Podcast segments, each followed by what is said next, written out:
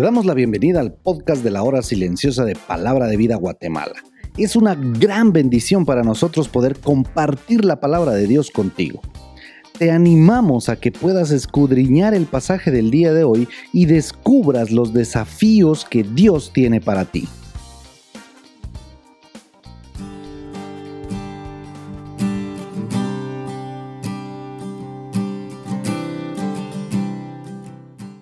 Y ellos respondieron, tus siervos somos doce hermanos, hijos de un varón en la tierra de Canaán, y he aquí el menor está con nuestro padre y otro no parece. Génesis 42, 13.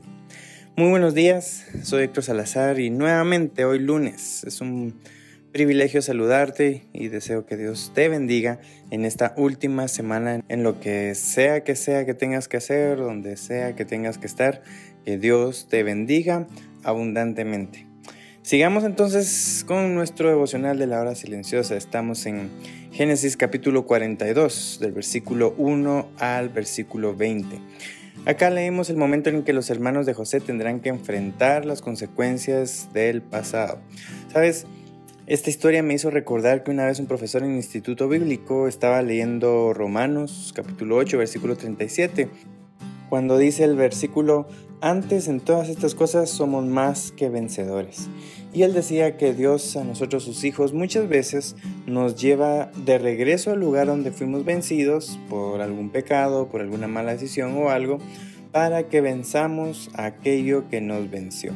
Y para mí, esto es lo que les toca vivir a los hermanos de José. Trece años más tarde llega el momento que deben de enfrentar consecuencias estos hijos de Jacob. Tal vez al pasar tanto tiempo ellos habrán pensado, bueno, lo de José ya pasó, la vida sigue, nadie se enteró de la verdad, listo.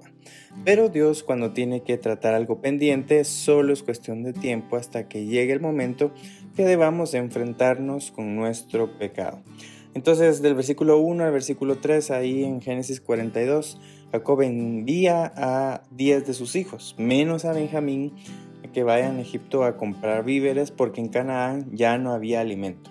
Versículo 4, notamos que el lugar que ocupó José en el corazón de Jacob ahora lo tenía Benjamín y definitivamente Jacob no estaba dispuesto a arriesgar de nuevo la vida de un hijo menor. Luego del versículo 5 al 14, los hermanos llegan a Egipto. José lo reconoce porque si bien era el segundo después del faraón, él era el que vendía los alimentos.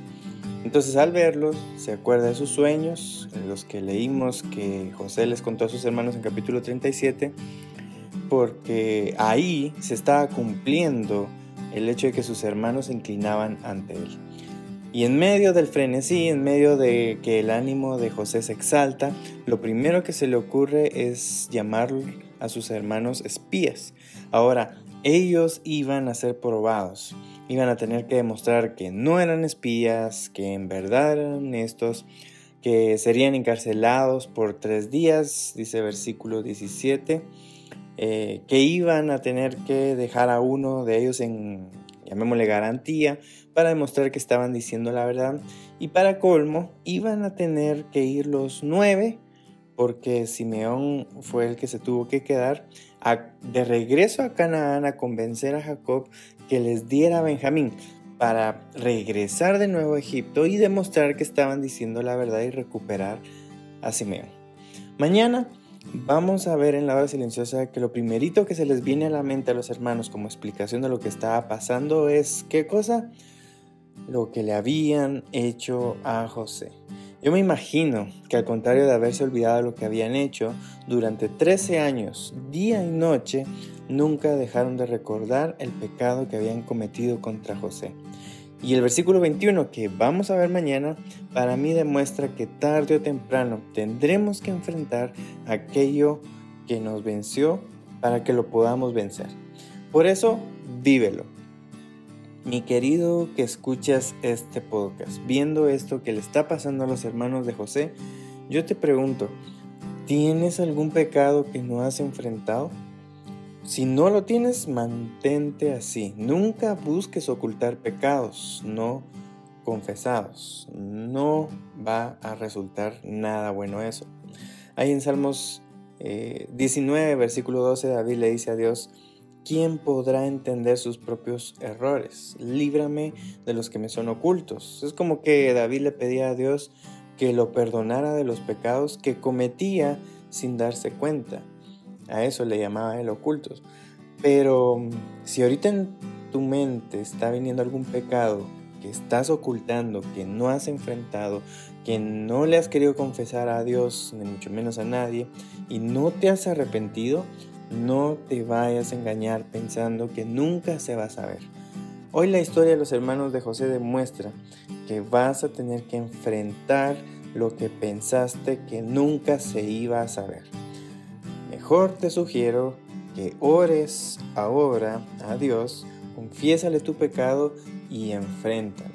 Ahí en Lucas 8:17 Jesús dijo, porque nada hay oculto que no haya de ser manifestado, ni escondido que no haya de ser conocido y de salir a luz.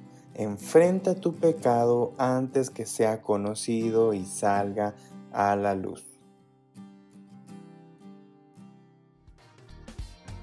Queremos animarte a que puedas compartir este podcast con tus amigos y así poder crecer juntos en el conocimiento de la palabra de Dios. Síguenos en nuestras redes sociales para más información.